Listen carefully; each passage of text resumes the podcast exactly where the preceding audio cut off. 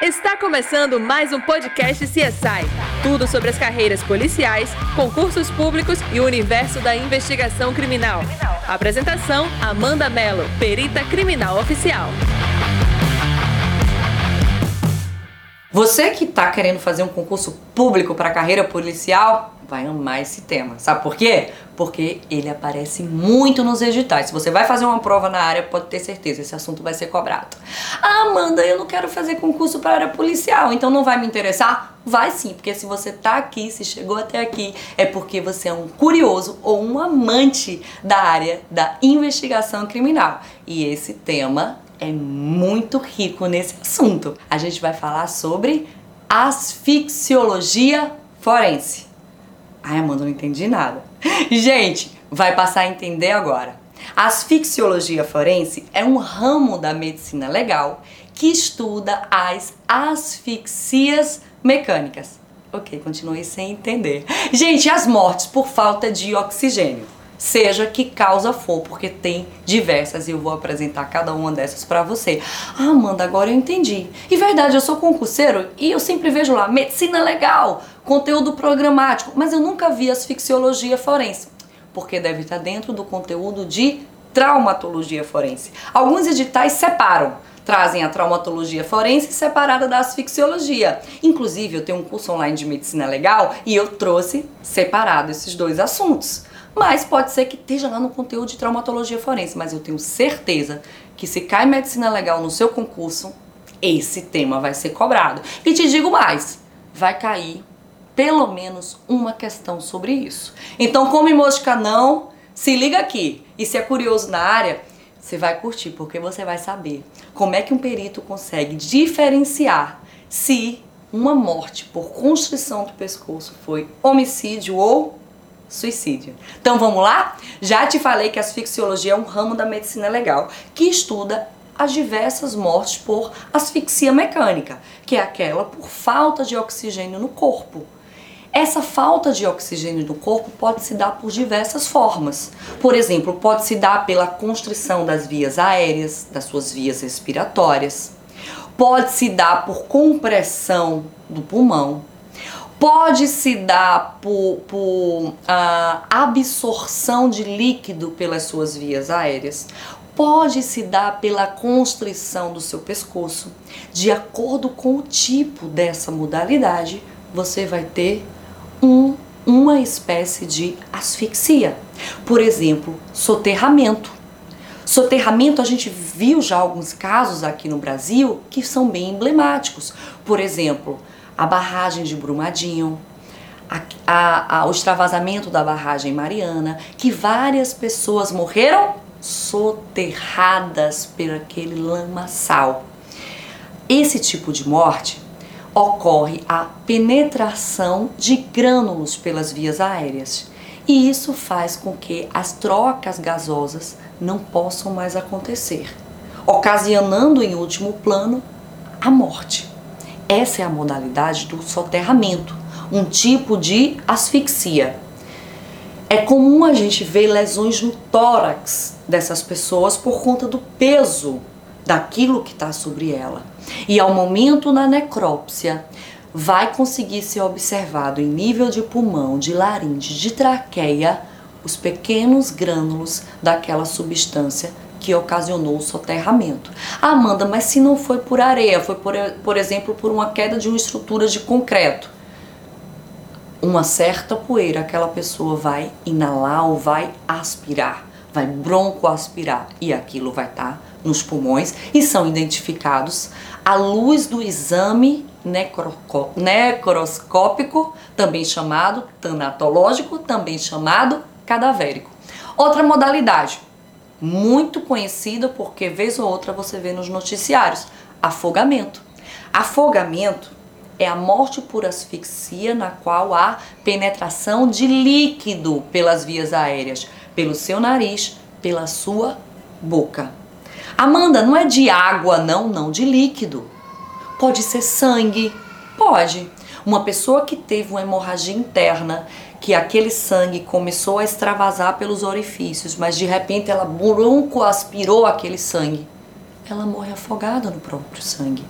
Causa muito comum, principalmente em crianças. Crianças que vomitam dormindo, mas estão numa posição da cabeça que o sangue, que o sangue, perdão, que o vômito retorna e a criança broncoaspira aquele vômito e morre afogada no próprio vômito. Eu já fiz um local de crime que era um acidente com uma motocicleta. É, o cidadão caiu, não foi a óbito imediatamente, mas as pessoas, ele estava desacordado, porém tinha pulsação, tinha sinais vitais e as pessoas não quiseram mexer com aquele cuidado de não lesionar a coluna e esperaram a equipe do SAMU chegar. Quando a equipe do SAMU chegou, essa pessoa já estava em óbito. Quando eu fui fazer a perícia, auxiliada pelo perito médico, descobrimos que sabe qual foi a causa morte dessa pessoa? Afogamento. Como assim, Amanda? Não foi uma queda de uma moto, um acidente de trânsito? Sim, mas essa pessoa caiu com a cara em cima de uma poça de lama. Poça de lama, líquido. A pessoa desacordada começou a aspirar aquela lama. E, as, e os curiosos que estavam em torno não perceberam. Essa pessoa poderia estar em vida após todo esse fato? Poderia. Mas acabou morrendo afogada numa poça de lama. O mais comum é afogamento em mar, em rio, e não esquece, afogamento, morte por asfixia, a partir da penetração de líquido, não necessariamente água, pelas vias aéreas. O que é que se encontra na necrópsia? Esse líquido nos pulmões. É assim que a gente sabe também se uma pessoa morreu afogada no mar ou se ela foi jogada lá numa tentativa de desova após sua morte. Uma pessoa que já estava morta ao ser lançada na água, ela não aspira aquele líquido, logo não vai ter água nos pulmões. E assim a gente faz uma diagnose diferencial para saber qual foi o local da morte, se o ambiente líquido ou não. Te falei soterramento, te falei afogamento, vou te falar de sufocação. Sufocação a gente tem duas modalidades a sufocação direta e a sufocação indireta. A sufocação direta, ela acontece pela compreensão das suas vias aéreas. É você comprimir nariz, você comprimir boca.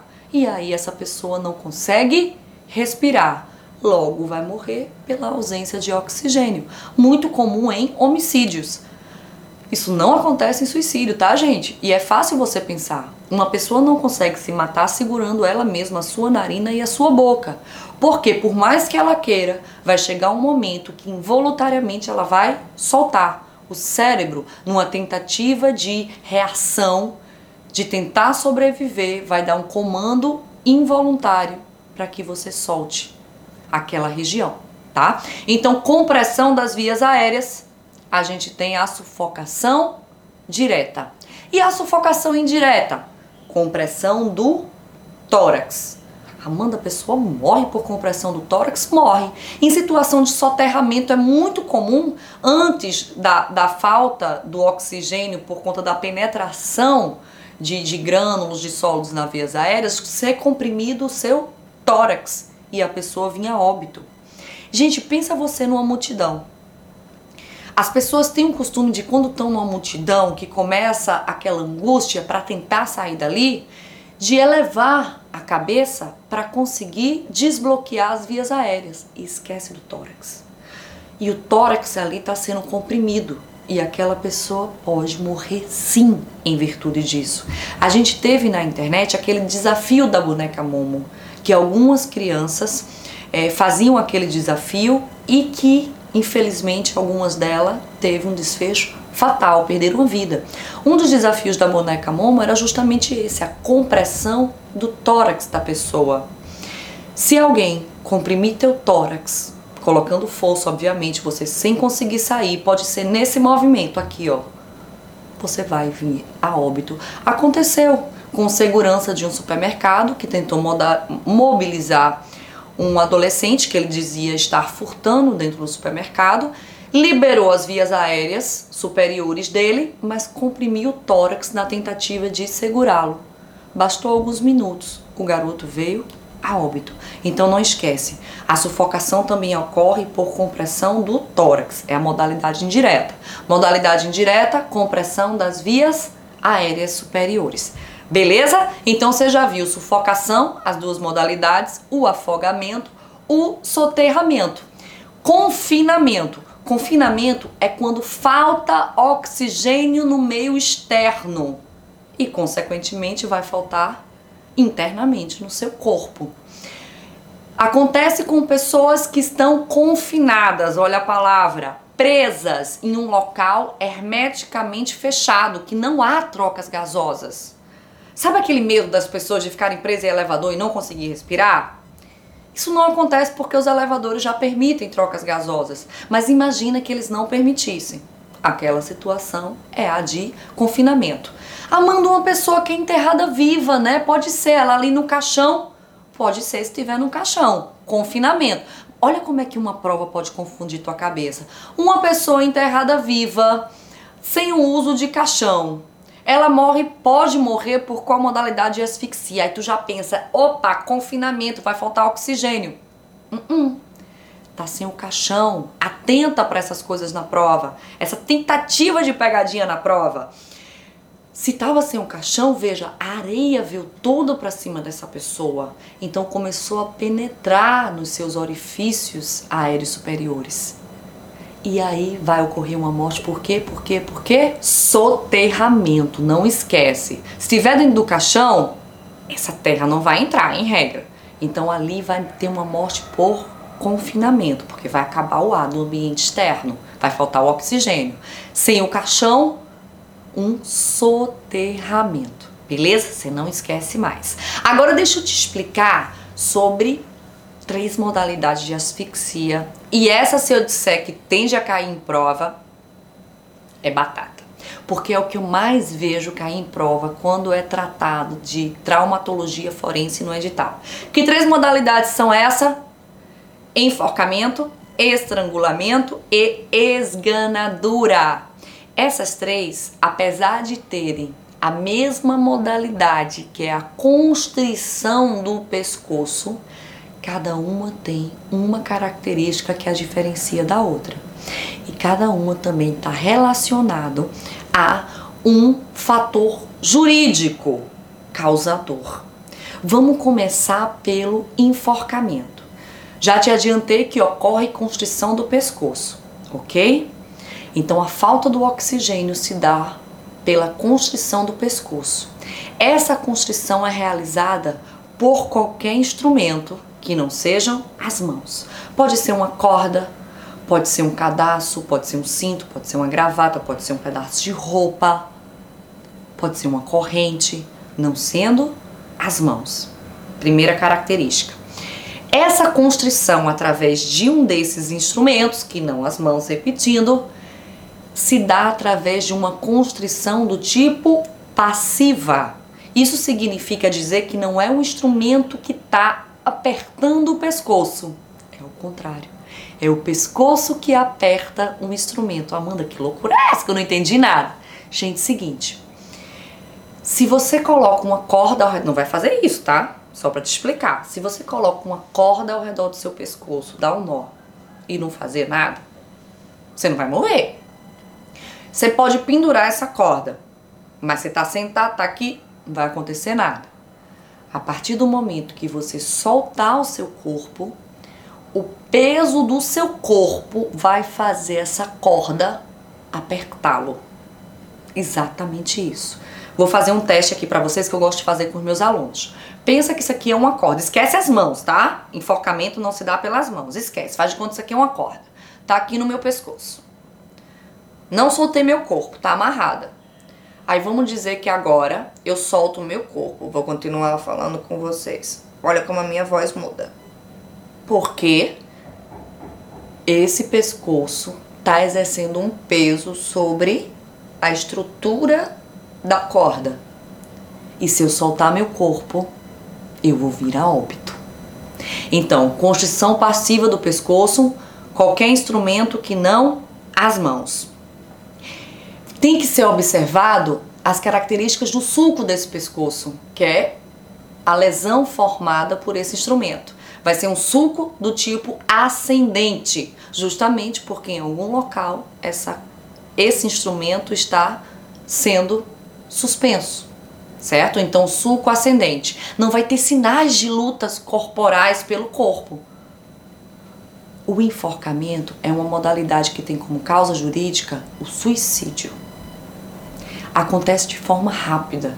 Então a pessoa não consegue lutar pela vida e por isso ela não vai ter lesões de defesa pelo seu corpo. Geralmente não acontece a fratura do osso que a gente tem aqui, ó, nessa região anterior do pescoço. Isso tudo se diferencia do estrangulamento, que tem como causa jurídica o homicídio.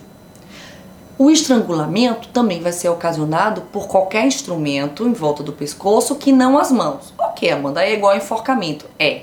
Porém, essa constrição que lá no enforcamento é passiva, aqui é ativa. Significa dizer que é o próprio instrumento que está exercendo força para é, é, fazer a constrição nesse pescoço. Eu não preciso soltar o corpo, basta que alguém comece a puxar, a forçar esse instrumento. Tá vendo por que está relacionado ao homicídio? Porque uma pessoa não consegue fazer nela mesmo isso. Porque uma hora o cérebro vai dar o comando para ela soltar. No estrangulamento, o sulco difere do enforcamento, porque ele não é ascendente, ele é horizontal, porque não há uma força para cima mas há uma força aqui para trás, ou aqui para o lado, ou até para frente. Mas é uma força exercida por igual em todos os lados desse, desse instrumento. Então esse sulco fica horizontal e é comum a identificação de sinais de luta corporal, porque como tem causa jurídica o homicídio, essa pessoa vai tender a lutar para sobreviver. Por último, a modalidade de esganadura. A esganadura também é construção de pescoço.